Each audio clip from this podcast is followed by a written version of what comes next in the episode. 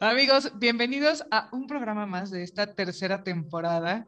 Ahora sí que los que están en YouTube, como siempre, ya sale el spoiler, así como Gerardo diciéndonos que es el 23 antes de que yo la vaya a regar con el número de programa de esta temporada, pero estamos muy contentos de tener de vuelta a uno de nuestros personajes favoritos en este podcast, porque aparte de que tiene siempre los mejores comentarios, estuvimos tan felices en su pasada participación que quisimos traerla de regreso. Caro, ¿cómo estás? Muchas gracias, muchas gracias, jóvenes princesas, por haberme invitado de nuevo. Un placer, este, caballero. El placer es todo nuestro.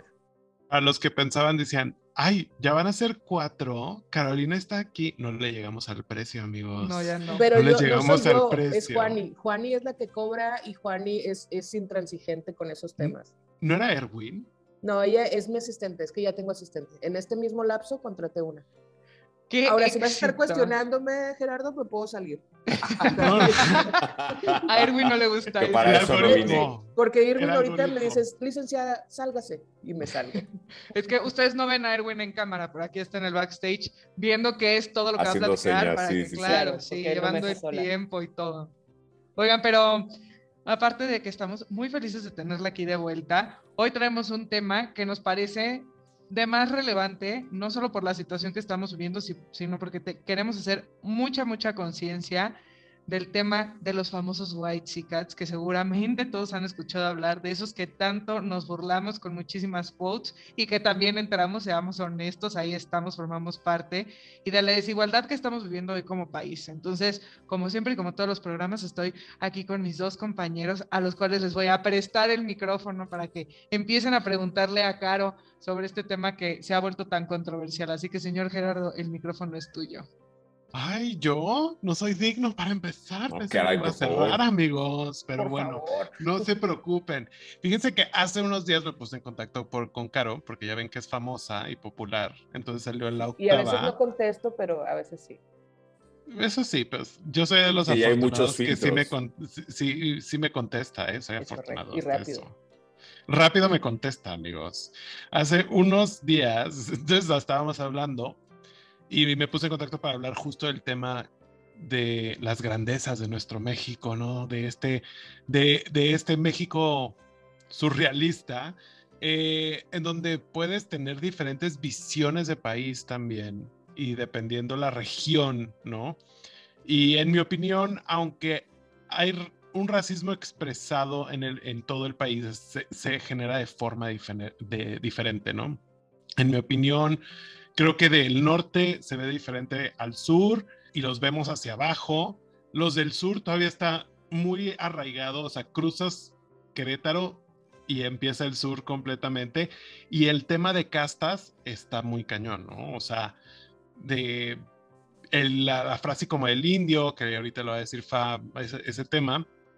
Y todavía el término de las castas en la península de Yucatán, por así, o sea, por gente que conozco, o sea, la esclavitud seguía presente el siglo pasado, amigos, por si ustedes no sabían.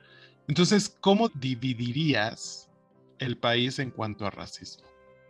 Fíjate, es que justo como lo dices, creo que de entrada nos cuesta mucho admitir que somos racistas, precisamente por eso, porque tenemos como que también una construcción creada sobre qué es racismo. Entonces, los gringos son racistas, porque ellos a los afroamericanos los golpean y los matan y los vemos en videos y entonces ellos son racistas porque tratan mal a los negros.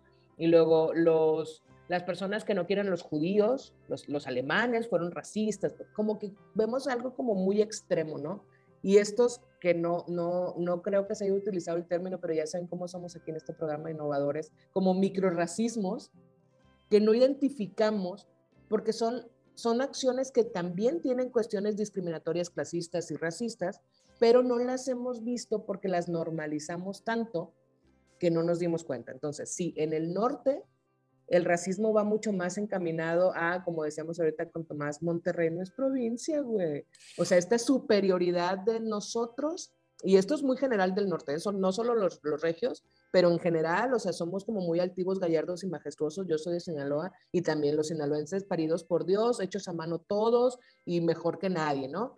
Entonces, como que tenemos esta, este, esta discriminación un poco hacia la gente del sur porque su complexión, su fenotipo es totalmente distinto al nuestro. Nosotros estamos más cerca de los gringos y nuestros fenotipos, nuestras caras, nuestras expresiones son distintas, ¿no? Entonces, en el norte tendría que ser como este, este racismo más hacia, hacia una cuestión clasista, un racismo clasista, y en el sur es, para mí, creo que es incluso hasta más complicado porque tiene que ver, como decías, con castas, tiene que ver con un sistema mucho más arraigado que viene incluso desde, la, desde gobierno, desde cómo se gobiernan o desde cómo se van eh, eh, colando ciertos apellidos en algunos lugares y otros apellidos. No, yo hacía, hace, no sé, el año pasado hice un, un editorial que hablaba de Mérida y que decía, Mérida, Mérida aparece, todavía este año aparece entre las mejores ciudades para vivir. Y entonces yo ponía así, Mérida es de las mejores ciudades para vivir si eres blanco, si eres de un apellido eh, respetable y si eres heterosexual como mínimo, ¿no? Porque hay un, montón de discriminación y clasismo y racismo. Entonces, creo que todo el país tenemos un montón de estos racismos que no identificamos, insisto, porque los normalizamos, porque creemos que para ser racista tienes que matar a alguien en la calle porque su color no te gusta.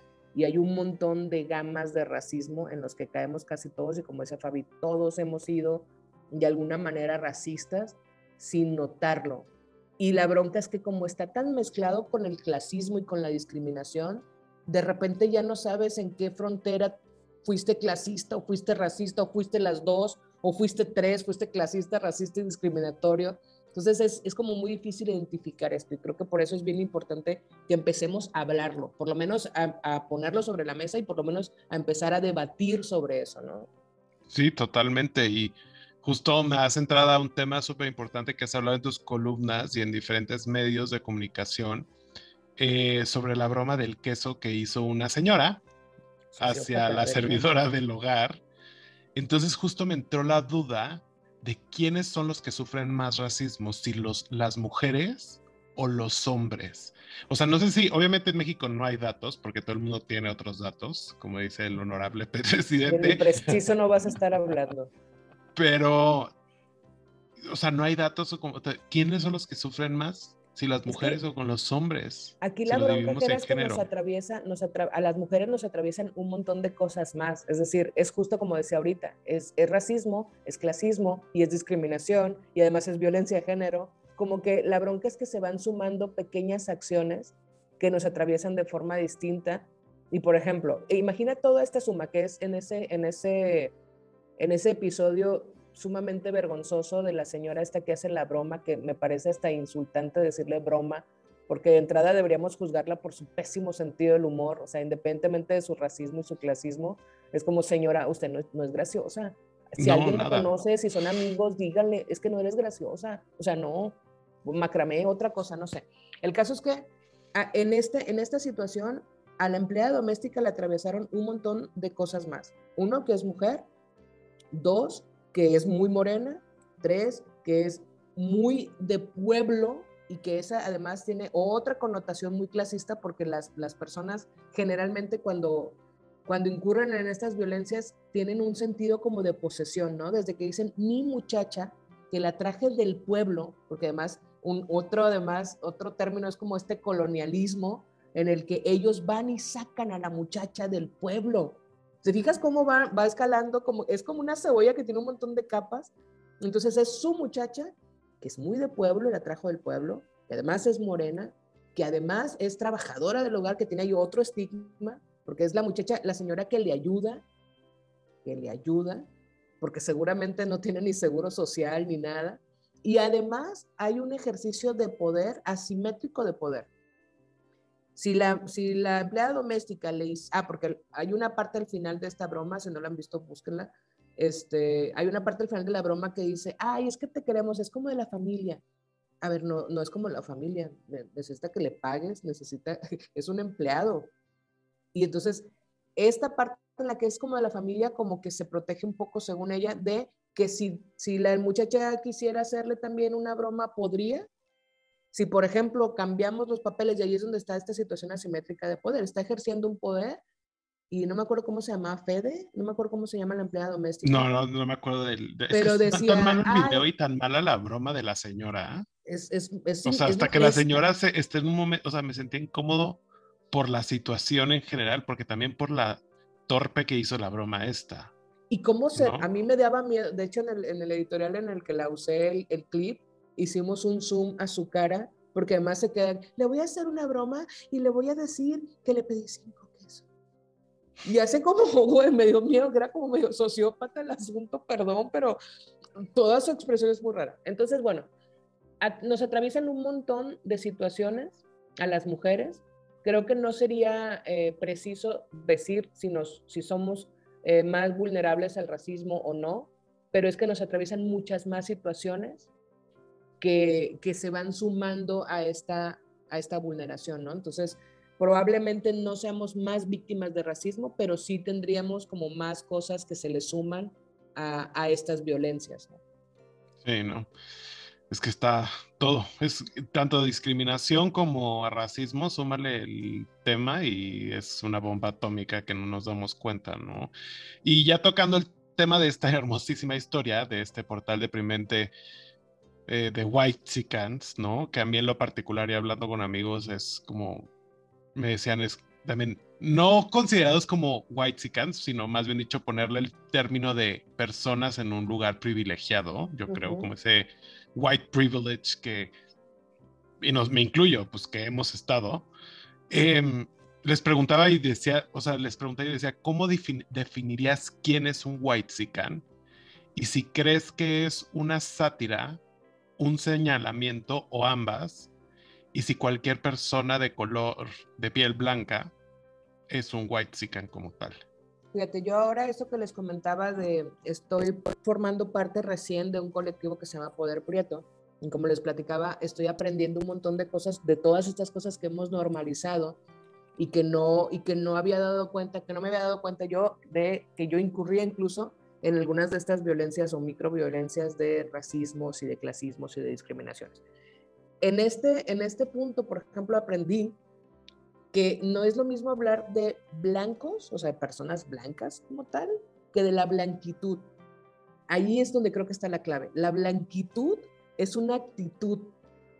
Es decir, yo puedo tener, eh, es más, yo tengo eh, actitudes de blanquitud, yo, yo tengo actitudes white chicas. Lo que platicábamos ahorita de, por ejemplo, no sé, para entrar a mi casa, a esta casa donde ahora habito, y donde como buena mexicana tendré que decir mi casa, su casa.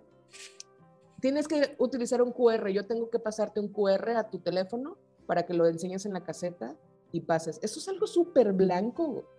Es de blanquitudes. ¿Por qué? Porque es un privilegio extremo. Es un privilegio en un país en donde 52 millones de personas viven en extrema pobreza. El que yo tengo un maldito QR para que entren a mi casa es de white chica. ¿Y no sería tampoco seguridad?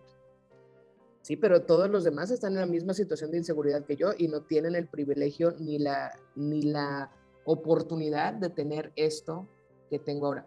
A lo que me refiero es que si yo hiciera como el alarde de estoy en este espacio y tengo un QR y voy y les digo a alguien de que es que porque ustedes, este, no sé, ¿por qué permites que entren estas personas a tu casa? por poner un ejemplo muy, muy, muy burdo, ¿no? ¿Por qué permites que entren estas personas a tu casa? O sea, tipo, mándales un QR mejor para que no entre cualquiera. Esa es una actitud de blanquitud, porque es más como una, como una burbuja, como una burbuja, eh, como, como este, esta cerrazón a una realidad que no te toca. Y los white son esto, es, es, es esta, esta ceguera a una realidad de un país que no parece tocarles y que además no parecen interesarse en ver. Tú puedes ser privilegiado, nosotros creo que los cuatro somos ciertamente privilegiados en muchas cosas, pero cuando, cuando asumes tu privilegio, cuando entiendes la parte en la que yo puedo, y lo decía hace, hace unos días, ir a terapia, por ejemplo, si yo quisiera, si yo no voy porque no tengo tiempo o porque no lo he decidido, pero yo podría ir a terapia eso es un privilegio. No todo el mundo tiene acceso a ir a terapia, a pagar una terapia. Entonces, el reconocer tu privilegio te ayuda a poder dimensionar que no todos están en la misma posición que tú. El problema con los white chickens, cuando se les llama así, es que son gente que tienen un privilegio, pero no lo asumen, no lo entienden, no se dan cuenta de él y además desde su privilegio critican o cuestionan cosas de los que no tienen ninguna, eh, pues ninguna calidad moral para hacerla porque nunca lo han vivido. No sé si me, me, fui mucho por las ramas, pero es más o menos este rollo, es más una actitud que un color como tal. Nunca me había quedado tan claro y ahora luego yo que soy la típica de burlarme de esas cosas porque de repente uno cae, tenemos que ser honestos, o caes en esas actitudes que yo bien orgullosa, yo bien white chica, nunca más lo vuelvo a decir. Es, que eso, es el privilegio. Sí, aparte, o sea, tampoco creo que es como que no, digo, por algo le dicen el walking, ¿no? O sea, como literalmente no estás consciente de, lo que estás haciendo. Entonces, también esa es otra cuestión. O sea, que tal vez no lo haces como con el afán, pero ya estás, como dices, acostumbrado, etcétera. Entonces. Lo, chido, o por lo menos a mí me ha pasado y creo que la mayoría de la gente lo reconoce igual, es que es como, como cuando hablamos, Fabi, de, feminismos y cuando empiezas a detectar estos micromachismos o estas violencias y empiezas a identificar cosas que antes dejabas pasar, nosotros como mujeres dejábamos pasar porque habíamos normalizado o nosotras hacíamos, mujeres también podemos ser misóginas, también podemos ser violentadoras, por supuesto, y dejamos pasar, pero una vez que lo notas, como que se sube un switch en tu chompa y ya no puedes dejar de cuestionarte esto. Creo que lo mismo sucede con este rollo de los white o de la blanquitud una vez que lo identificas, ya no, ya no vas a poder hacer cosas sin cuestionarte el, a ver, espera. Por ejemplo, y, vuelvo con la terapia porque lo acabo de, me acaba de caer el 20 de una manera muy reciente. O sea, yo muchas veces leí, incluso, no recuerdo ahorita, pero seguramente alguien le puse como, güey, es que ve a terapia Obviamente desde el amor, si quieres, desde la buena intención de decirte, oye, es que de verdad necesitas ir a terapia, a veces, a veces no desde el amor, a veces sí, nomás por chingar. Pero cuando caes en cuenta que esto es un privilegio, cuando, cuando caes en cuenta que no todo el mundo tiene acceso, que no todo el mundo tiene acceso ni siquiera a la información de saber que hay lugares en donde te pueden dar terapia gratis, entonces empiezas a entender más cosas. Y así va a empezar a suceder con estas cuestiones de la blanquitud. Cuando empiezan a ver, y ahí es donde estos, estas personas que están, generalmente son de tez mucho más clara, cuando empiezan a reconocer este privilegio, lo único que va a cambiar, o lo primero que va a cambiar, es que van a juzgar de una manera distinta las cosas. Si yo te digo que por ser blancos tuvieron acceso a cosas que las personas de piel más oscura no han tenido, y de cosas que van desde tan simples como entrar a un antro Digo, yo mis juventudes ya pasaron, pero porque yo ya estoy grande. Pero cuando iba a los antros, o sea, cuando en algún momento que me tocó ir, porque la neta nunca fui mucho del, reventón así, pero, güey, claro que las güeritas, o los güeros, o los blancos, o alto, e, esos pasan primero. El cadenero es la cosa más horrible que ha existido en el mundo. ¿Por qué lo seguimos permitiendo? Entonces, cuando te das cuenta de eso, cuando te das cuenta que a ti por blanco sí te dejaron entrar, y a alguien moreno no lo dejaron entrar solo porque se ve moreno, o la tontería esta del ticket en el Costco, de que a ti no te lo piden porque eres blanco, pero al moreno que viene detrás de ti se lo piden porque es moreno. Entonces empiezas a dimensionar y empiezas a, a no juzgar desde este privilegio, que creo que es la parte más importante de hablar de las blanquitudes, que aprendamos a no juzgar desde nuestra posición. 100% de acuerdo, pero creo que también por ahí, antes de saltarnos a dejar de juzgar desde nuestra posición, el señor Tomás Corona tiene unas preguntas súper interesantes con respecto a la parte laboral, que es algo que no podemos dejar de platicar. Mira, justamente mi parte la quise enfocar más en, como dice Fabiola, en la parte laboral, ¿ok? Entonces, por ejemplo, estuve investigando y leyendo algunos artículos y justamente vi que el financiero hace dos semanas publicó un artículo donde decía que 7 de cada 10 personas sufre discriminación en el trabajo. Ok, aquí por ejemplo el artículo era un poco más extenso, no decía nada más como era un, este, una discriminación racial, sino que también se podría este, como extender a su orientación sexual, etcétera, etcétera, ¿no? Entonces, bueno, ¿tú qué crees que que más bien te pregunto a ti, ¿crees que es la responsabilidad de las empresas el tratar de erradicar esto o es más de cada quien de los individuos? Por supuesto, las políticas de las empresas tienen que empezar a cambiar, así como nos hemos ajustado un montón de cosas, las empresas tienen que empezar a ajustarse a estas nuevas realidades. Cada vez más, cada vez hay más empresas que incluyen en su lista de valores y de objetivos y de prioridades y de metas y tal y de estrategias eh, este asunto de la inclusión y la no discriminación. ¿Por qué? Porque no pueden permanecer aislados. Estas empresas no pueden permanecer aisladas a una realidad que nos afecta, porque además económicamente también les va a golpear. Eventualmente golpea esto. Cada vez, y, aquí vamos a meter a la generación de cristal, eh, esta, esta generación que no permite que se le violenten los derechos como lo permitíamos nosotros, por lo menos en mi generación, y bien orgullosos nosotros de decir, pues yo trabajaba 18 horas.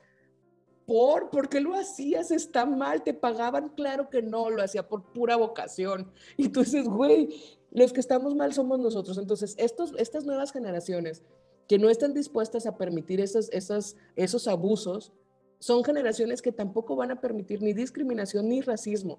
Entonces, a las empresas, incluso si no lo quieren ver por las cuestiones de empatía y de una cuestión de, sentido común básico, lo van a empezar a ver por cuestiones de dinero. ¿Sabes cuántas demandas les van a llegar por discriminación o por racismo? ¿O cuánta gente va a dejar de ir? Ahora, los morros, a mí me encantan las nuevas generaciones, lo he dicho un montón de veces. Los morros son, son bien descarados en sus, en sus posturas, son súper abiertos y hay un montón de páginas en Internet en donde evalúan a las empresas y dicen, ni vayas aquí, son súper violentadores, son racistas, son discriminatorios, son, o sea, no se callan una sola cosa. Y entonces ahora, con estas aperturas que además laboralmente todos tenemos, de trabajar desde casa o del freelanceo o de trabajar para varias empresas, las empresas van a empezar a perder. Entonces creo que definitivas, definitivamente es responsabilidad de las empresas empezar a incluir en su lista de valores estas cuestiones de no discriminación, de no racismo, de no violencia de género, incluso perspectiva de género.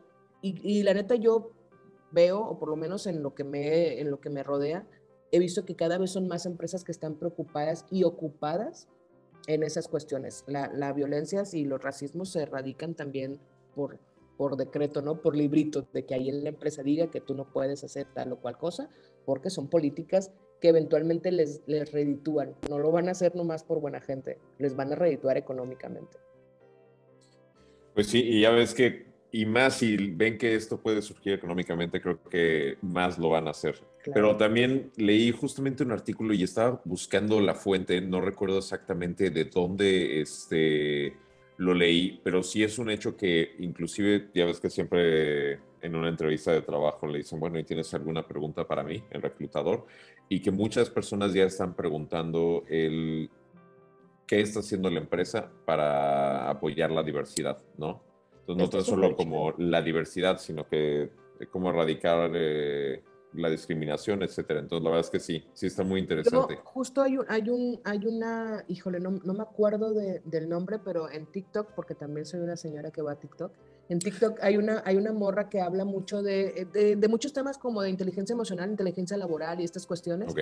Y por ejemplo, a mí me voló la chompa algo que yo nunca hice en ninguna entrevista de trabajo, porque yo nunca les pregunté, por ejemplo, ¿por qué, estás, por qué está vacante el puesto? O sea, la persona que estaba se fue, la corrieron. Eh, o sea, la entrevista también es para ti. Y hemos cedido todo el control al entrevistador. Pero los morros, las nuevas generaciones no están haciendo eso, por eso es a veces tan incómodo para los entrevistadores. Pero tú deberías sentarte a preguntar, a ver, uno, ¿por qué se fue? ¿Esto es un puesto nuevo o es alguien que ya se fue? Había alguien aquí en mi lugar, en el lugar que yo voy a ocupar, ¿por qué se fue?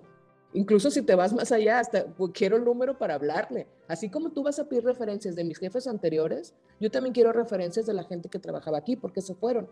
Y entonces la otra es, ¿estás teniendo políticas específicas para que haya inclusión, para que no haya violencia de género, ¿qué estás haciendo para eso?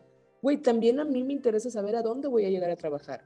Y eso me pareció súper interesante porque uno de puños en todas las entrevistas, nomás esperando que por el amor de Dios te dieran el empleo. Y otra vez, es una cuestión generacional, porque nos dijeron a mí en mi generación, que había 50 personas esperando ese lugar y que si yo no lo aprovechaba, lo iban a tomar. A los morros no puede importarles menos, les vale tres millas náuticas de puro riel. ¿Sabes qué? Si hay 50 personas, dáselos a ellos. Yo no voy a trabajar en una empresa que sea discriminatoria, yo no voy a trabajar en una empresa que no respete los horarios, yo no voy a trabajar en una empresa que no pague horas extras.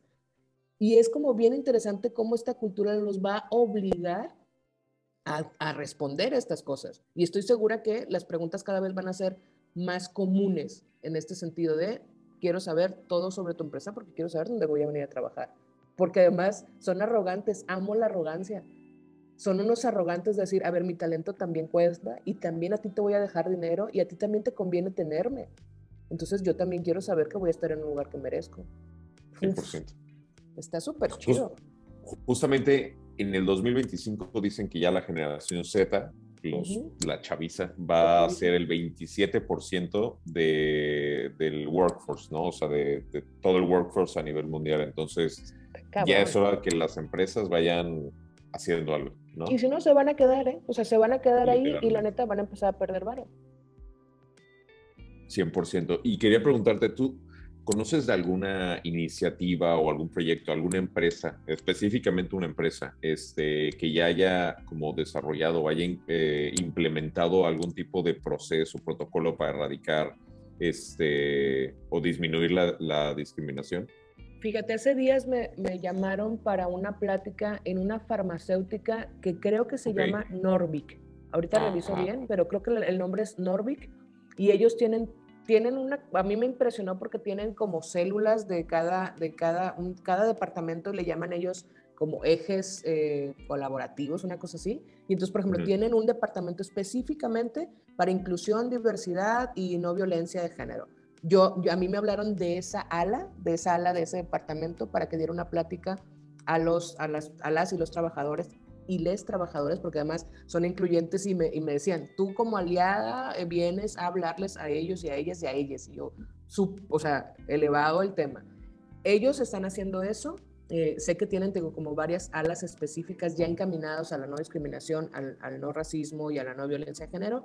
Y por ejemplo, Arca Continental, sé también que tiene una de sus pilares de la sostenibilidad. Ellos están entendiendo que la sostenibilidad tiene que ver con la gente que trabaja en su empresa y que para que la gente que trabaja en su empresa esté cómoda, a gusto y se sienta en paz y trabaje, porque además, insisto, no lo hacen, no necesariamente lo hacen porque sean unas buenas personas, lo hacen porque hay estudios que comprueban que la efectividad y la productividad de la gente que se siente a gusto en una empresa, pues aumenta un montón. Entonces, ¿qué quieres que, estén tus empleados felices? ¿Y que, cómo van a estar felices si no, sos, si no eres violento, si tienes este, temas de inclusión, si, si eres más abierto a todo? Ah, bueno, pues lo hacen. Y de hecho, en ese mismo estudio que leí de, de las empresas que son más eficientes cuando son incluyentes, también son más creativas, porque hay un espacio en el que les permites a la gente que está trabajando contigo sentirse cómodo. Si alguien está pensando, y por ponerlo de alguna, en, en un tema específico, si alguien es gay, y está pensando todo el tiempo en que no se le note, porque no quiere salir del closet, ¿no? O porque no sabe si en la empresa le van a permitir o si va a haber violencia. Esa persona no está trabajando al 100, no está desarrollando su eh, creatividad al 100. ¿Por qué? Porque está ocupada pensando en, no sé si Erwin, el de recursos humanos, me va a ver mal, ¿no? Entonces, cuando les das estas libertades y les dices, somos súper incluyentes, somos abiertos a a, cuestiones equitativas, a de raza, género y todo, la gente se suelta. Entonces, insisto, es una cuestión hasta de productividad, es una cuestión económica la que, la que tienen que ver. De momento sé de esas dos, eh, pero yo creo que cada vez son más, porque como hay los objetivos, casi todas están alineadas en los objetivos de la ONU y además les dan como ciertas certificaciones y reconocimientos. Entre más se alineen esos objetivos y en los objetivos ya está incluido este asunto de la no discriminación y, este, y de las no violencias, pues obviamente se van a tener que ir sumando. Oye, Caro, yo aquí ya metiéndome. Ya, Pero sí, sí, mi programa, ¿eh? Pero creo que en México es muchísimo más fácil hablar de política, de fútbol, de religión, antes que del racismo. Somos un país que cierra los ojos completamente, desde lo más público, que son este tema de los micrófonos, hasta lo más íntimo, que hace rato platicábamos, que podría llegar a ser un casting, ¿no? Que no te enteras que hay detrás de, de toda esta parte, pero Creo que mucho de esto viene también muy de la mano de las oportunidades que tenemos para poder estudiar, tener empleos dignos, eh, no nada más en el tema de empleo, sino también algo que me parece y que blows my mind, así como todo lo que acabamos de platicar de las entrevistas, en el tema de ser condenado por un crimen, que algo que tú no cometiste, eh, ser sometida a un, a un tratamiento anticonceptivo contra tu voluntad, en fin, hay miles de situaciones aquí en México que creo que necesitamos entender desde lo más básico para poder eh, como decías, es como este despertar a lo que realmente está pasando en este tipo de actitudes racistas para que nosotros entendamos de verdad qué es la discriminación, qué es la discriminación por el origen racial o étnico. Y fíjate, eh, ahorita que tocaste el tema de la gente en prisión, hay un dato que es súper aterrador, es más del 90% de los presos indígenas, de las personas que son indígenas y están presos, están presos porque uno, nadie les leyó sus derechos en su, en su lengua, porque no hablan el español y nadie les leyó los derechos en su lengua, o porque no tuvieron acceso a las mínimas eh, derechos de tener un abogado o que les explicaran siquiera, porque hace, hace días leí, hay un, hay un caso de una mujer indígena, híjole, qué terrible que no, porque no tengo la libreta aquí, pero bueno, uh, Jacinta, no es Jacinta, es una mujer indígena que tiene siete años en prisión, lleva siete años presa la acusaron de secuestrar a un, de, secuestro, porque ella estaba, ella venía eh, con los polleros, iba para a cruzar al otro lado, la metieron en una casa de seguridad en Reynosa, luego hubo un cateo en esa casa de seguridad y resulta que en la averiguación ella era la que tenía presa, presos, o sea, secuestrados a todos los demás, este, a todas las demás personas que iban a cruzar para el otro lado. Es decir, los agentes dijeron, ella es, ella es la buena, ella secuestró gente, va para la cárcel, tiene siete años en prisión, sin que puedan ni dictarle sentencia, ni explicarle, ella ni siquiera, o sea, ¿qué está pasando? No sé. Entonces, esta, esta cuestión de la discriminación por cuestiones de, de, de, culturas indígenas, de, obviamente porque además todo su fenotipo es de una mujer indígena, entonces obviamente sucede y es bien grave, pero te digo, como no hay como lo, lo normalizamos y lo dejamos de ver y, y, nos dejamos de alarmar. Eso, eso creo que para mí es lo más grave. Hace días peleaba, porque no, no me ganché ciertamente, este, con esta cuestión de la guerra en Ucrania, ¿no? Y decía, sí, pray for Ucrania, y, sí, o sea, obviamente todas las guerras deben de dolernos y todas las muertes son, se pierde un mundo, dice la frase, ¿no? Cada que alguien muere se pierde un mundo, por supuesto, y no puedes minimizar por ninguna tragedia, ¿no? no es, pero no es una dicotomía, no es que sea una o sea otra. Y yo ponía sobre la mesa lo que está sucediendo en nuestro país, o sea, en nuestro país todos los días son violentados los derechos de un montón de gente. Hay pueblos en los que todos los habitantes han sido desplazados, desplazados, que tuvieron que huir de su pueblo, de su lugar, de su, lugar de residencia, porque el crimen organizado tiene completamente tomado el pueblo o el estado o el, municipio donde ellos viven. Sigue, o sea, hay una, hay una guerra también. Es menos mediática y no tienen armas nucleares, ok, te lo concedo, pero hay una guerra. Justamente lo acabamos de ver el fin de semana 17 ejecutados en una pared, en un velorio. Es, puta, ¿cómo, ¿cómo puedes imaginar que eso no es una guerra? O, decía alguien, me ponía, pero imagínate lo que es tener al ejército ruso en las calles. Imagínate lo que es tener a los Zetas en las calles. Es que tú no has vivido en San Fernando. No sabes el miedo que da. Es el mismo miedo. Están a las 2 de la tarde cambiando armas en un Oxxo. Vives con un montón de miedo. Pero entonces a eso agrégale todas estas violencias que tienen que ver por cuestiones que además en un país de mestizos sí, porque son somos todavía más absurdo. Es como, ¿cómo puedes violentar eso? Y hablas de lenguajes, de lenguas originarias, nadie respeta, el, el español nos lo impusieron y además a la gente que no lo habla, la castigas por no hablarlo.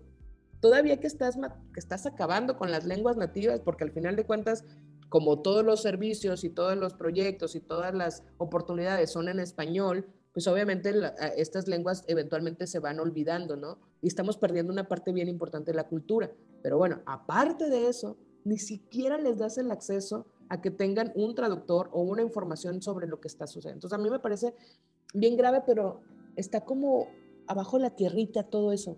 No lo vemos porque es que los ucranianos están huyendo de las fronteras. Claro, pobrecitos. Pero aquí están pasando cosas terribles, terribles, y no puedes ir a barrerle la casa al vecino cuando tienes un cochinero, lava tus pinches trastes. Antes de ir vecino le lavo, le barro su cochera porque está bien sucia. Y el cochinero que tienes en tu casa, e, esa es la parte que a mí me parece incoherente nada más.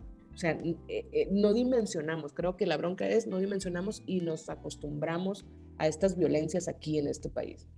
Y creo que hablando de este tema de las incoherencias, somos los típicos que somos los primeros de hay que mejorar la raza. Hoy estuve trabajando como negro, no seas indio. O sea, la lista de frases y dichos que tenemos interminable, de verdad es interminable. ¿Cómo consideras que podemos cambiar este tipo de actitudes que a primera instancia no parecen tener mucho impacto, pero tenemos que erradicarlo desde nuestro discurso? ¿Cómo nos hablamos? ¿Cómo nos expresamos? Desde las actitudes que nosotros estamos tomando en el día a día. ¿Cuál, sería la mejor manera de poder terminar con esto? Uno, notándolo. Es que necesitamos notarlo, esto que te decía, ¿no? Como bajarnos este chip, activarnos este, este switch de, a ver, lo que estoy diciendo es, es violento, es discriminatorio, es agresivo para alguien, es desde mi, de mi zona, desde mi, desde mi privilegio lo estoy diciendo. Y la neta, cuestionarnos todo. Yo sé que a veces es bien cansado porque a mí, a mí a veces me cansa y entiendo cuando la gente me dice, ay, pues entonces ahora todo es un privilegio y ahora todo es violento. Pues es que antes todo era violento, pero no lo veíamos, lo dejamos pasar. Hace días me preguntaron, tú como periodista de deportes, ¿viviste mucha eh, violencia machista cuando estabas trabajando? No sé, porque no podía identificarla, porque era normal lo que me pasaba. Ahora, a la distancia, lo veo y digo, no mames, abusivos, cabrones, abusaron, abusaron un montón. Pero en ese momento no lo, no lo dimensioné y no me daba cuenta, si no lo hubiera hecho de súper pedo, pero no lo notaba.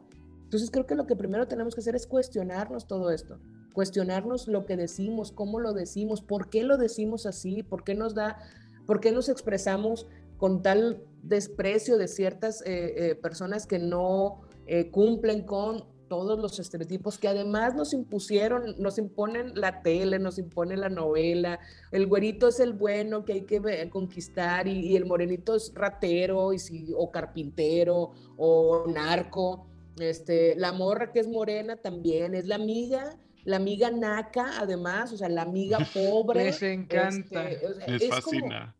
cambiemos las historias, cambiemos la narrativa, lo que decíamos antes de empezar si, mi fenotipo, si mi color de piel, si mi complexión, porque también esa es otra, es como no gordos, eh, estilizados y altos, si eso no se adapta a tu historia, cambia tu historia. Es que no me, no me tienes que cambiar a mí. Es como cuando decían, es que las aeromosas no pueden ser gordas, no pueden ser talla grande, porque no caben por los pasillos. Cambia los pinches pasillos. Lo que está mal son los pasillos, no el cuerpo de la aeromosa. Entonces, igual con estas historias es que no se adapta porque los empresarios son más bien güeritos. Bueno, pues cambia las historias y empieza a contar otras historias, ¿no? Entonces, uno, darnos cuenta de cómo hablamos y por qué hablamos así. Este, dos, cuestionarnos todo el tiempo si lo que estamos diciendo está, eh, puede lastimar a alguien, puede vulnerar a alguien, por qué lo decimos, de dónde lo dijimos, cómo lo aprendimos, por qué dijimos camina como chacha, por qué lo, por qué lo hacemos con este desprecio. Entonces, reconocer esas partes y sobre todo lo que estamos haciendo ahorita, ponerlo sobre la mesa, aceptar que todos, todas y todes hemos incluido en, e, hemos, hemos incurrido en eso. porque nos lo metieron en un chip, porque lo vimos normal. ¿Es algo tan cultural? Claro, y, y no lo veíamos mal. No, y aparte de cultural también nos damos todavía el lujo actualmente, después de decir que esta pandemia nos haría mejor como una humanidad, que estábamos viviendo épocas súper turbulentas y eso sería como el despertar de todos nosotros. Y hoy eso cada vez se ve más lejano, o sea, ya vivimos en una época en donde aplaudimos este, este, desde el privilegio opinar y burlarnos como tan eh, banalmente de eso. Y creo que es muy importante y urgente que se resuelva el tema de la discriminación, pero tú que hoy lo tienes más que estudiar que eres experta, ¿por qué es tan importante y por qué hoy es lo más urgente o una de las cosas prioritarias a mejorar en nuestro país? Y ahora, Fabi, otra cosa que dijiste ahí que es importante, y no solo es decir yo no lo hago, sino también señalar a quienes lo hacen. Nos da un montón de miedo señalar, porque nos van a juzgar, porque nos van a decir resentidos, porque nos van a decir que nada te, embona, porque nos van a decir que ay, todo te molesta. Pero es que no es solamente eh, hacer, no, es solamente no hacerlo nosotros, sino también señalarlo, explicarlo, tratar, y a veces no se puede, lo sé, pero en la medida de lo posible, tratar desde la empatía de que la otra persona entienda y dimensione por qué lo está, por qué lo que está haciendo ya no es adecuado, porque ya no es 1983, Rodrigo, porque ya no puedes decir eso. ¿Por qué? Porque ahora estamos en una etapa, en una, una parte de la vida en la que las cosas están cambiando. Entonces, eso, porque es importante hablar y tomar acción en las cuestiones de discriminación, porque todo eso tiene que ver con cómo podemos crecer como sociedad. Es que no podemos crecer de otra forma si seguimos discriminando, porque además es un círculo horrible, vicioso, que nunca acaba. Hay estadísticas que lo confirman también. La gente que nace pobre tiene el casi 95% de posibilidades de seguir siendo pobre. ¿Por qué? Porque hay un sistema que lo lleva por ese mismo caminito. Y luego dicen, pero si hay historias de éxito de gente pobre que salió adelante, son unas anomalías. Es decir, por eso les hacen películas. ¿Y por qué no las enseñan? Porque tampoco no hay historias. Tampoco te las cuentan. Pero no te las cuentan. Que cuenten una que sucedió es una anomalía, por eso, por eso les hacen, por eso se le hace como, mira, el éxito que tuvo, claro, a pesar de que el sistema está creado para que no lo logre, lo logró. Entonces, seamos como muy claros en eso, contemos las historias que valen la pena contar, cambiemos estas narrativas y entendamos que si no dejamos de ser violentos, discriminatorios, clasistas y racistas, no vamos a poder avanzar porque vamos a estar ganchados en estos temas mientras todo lo demás alrededor se está cayendo a pedazos en otros ganchados, ganchados, ganchados en cosas que además ni siquiera tendríamos por qué estar discutiendo a estas alturas. Estamos en el 2020, se supone que ya íbamos a volar y ya vamos a vivir en Marte y tal. Y todavía estamos hablando de que si le podemos decir muchacha o no, o de que si hay, hay un, hay un post que me compartieron hace días de una señora que pone, oye, es mi primera vez que salgo con mi muchacha de vacaciones y tengo dudas. Eh, le, si vamos a un restaurante, ¿ella pide lo suyo o nosotros se lo pedimos? Es como, ¿qué estás preguntando, tonta? Entonces hubo, hubo, un montón de comentarios de, güey, o sea, ¿le damos las obras o puede pedir su propia comida? ¿Que se quede en el, en el, en el equipaje o la podemos sacar un tantito que le dé el sol? Ay, no, se me revuelve de verdad el estómago. Y es cosa que sucede real. Entonces, güey, no podemos avanzar como sociedad, como personas, como, como gentes de bien, si no volteamos a ver eso que estamos haciendo, si no nos cuestionamos, si no decimos nosotros también, nosotros también lo hacemos. Y, más en un país que somos mestizos, o sea, porque los cuatro que estamos aquí, yo creo que hasta el más blanco de en este país, en algún lado tiene una parte de los pueblos originarios. O sea, no, somos, no hay, no es.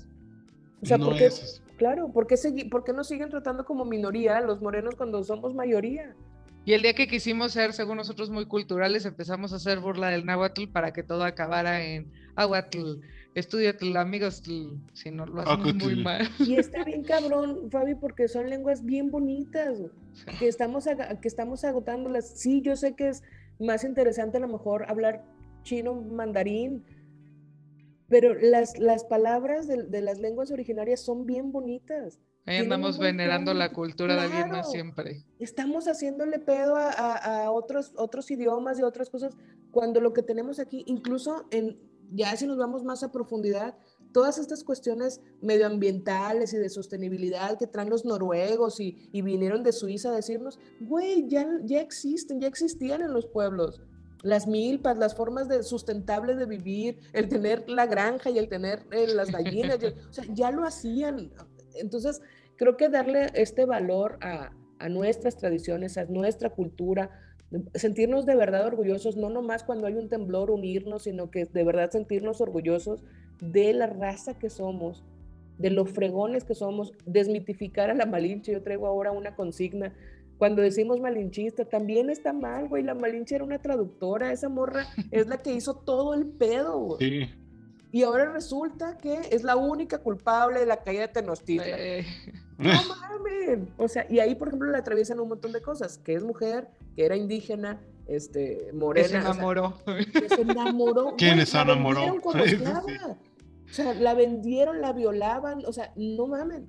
Pero todo esto, o sea, y para hacerlo tenemos que conocerlo, ¿no? Entonces conozcamos lo que tenemos, reconozcamos las fallas que nosotros, en las que nosotros incurrimos, no seamos severos, simplemente seamos claros en que, pues así nos educaron y que va siendo hora de que cambiemos eso, ¿no? Que nos demos cuenta y que pongamos acción y que señalemos a quienes eh, incurren en eso porque probablemente están igual que nosotros desde la ignorancia. y no señalar, exacto, invitarlos a la realidad, a la luz, más bien dicho, más que no, no tanto como de señalar, es como decir, oye, no. Y, hay mucha gente que no, que vas a ver, yo creo que va a haber más gente que lo acepte y lo abrace y lo reconozca y diga, ay, no mames, no me había dado cuenta que estaba, que estaba haciendo eso, porque no nos hemos dado cuenta. Digo, yo me pasó justo con lo de la terapia. Pero afortunadamente hoy nos podemos dar cuenta, hoy ponemos el tema sobre la mesa, hoy queremos que sea el tema de sobremesa. Estuvimos felices y cada que te tenemos en este programa quisiéramos que durara tres horas completa porque nos pudiéramos seguir, hable y hable y hable. Y seguir y seguir y seguir. Creo que no hubo mejor cierre porque hoy justo lo estamos poniendo en el tema de sobremesa para que lo platiquemos, para que nos hagamos conscientes y nos quitemos esta venda de los ojos de estar desde nuestro privilegio e ignorancia, que muchas veces también es ignorancia poder empezar a tomar acciones para que esto cada vez sea menor, para que nosotros aportemos nuestro granito de arena y si bien tenemos que hacernos consciente de todo lo que pasa, empecemos por lavar la ropa de nuestra propia casa para después participar, ahora sí que en el pedo ajeno, como dirían, ¿no? Nos encantó tenerte, Caro. Muchísimas gracias, sabes que esta es tu casa. Ya saben también, amigos, si la quieren contactar, anda ya más ocupada más ocupada que hace algunos meses. Los atiende Juani, pero igual Juani me pasa el recado. Sí, Juani les pasa el recado y ella es espectacular también. Sí, es maravillosa la Juani. Muchas gracias, muchas gracias, este, Gera, Fabi, Tomás, gracias por invitarme. Y, ah, gracias esta sería la reflexión, ¿no? Pongamos, pongamos sobre la mesa. Muchísimas gracias amigos, así que ya lo saben, compártanlo, escúchenlo por todas las plataformas digitales, esto va a estar colgado para que se vuelva un tema que esté en boca de todos, porque nada nos va a dar más gusto que poder platicar con ustedes de erradicar la discriminación. Muchísimas gracias a todos y nos vemos en el siguiente programa. Gracias.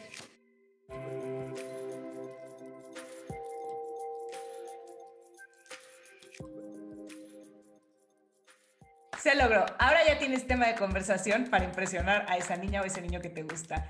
Ve y conquista tu crush. Síguenos en todas nuestras redes sociales, arroba Rápido Te Cuento. Esta fue una producción de Rápido Te Cuento.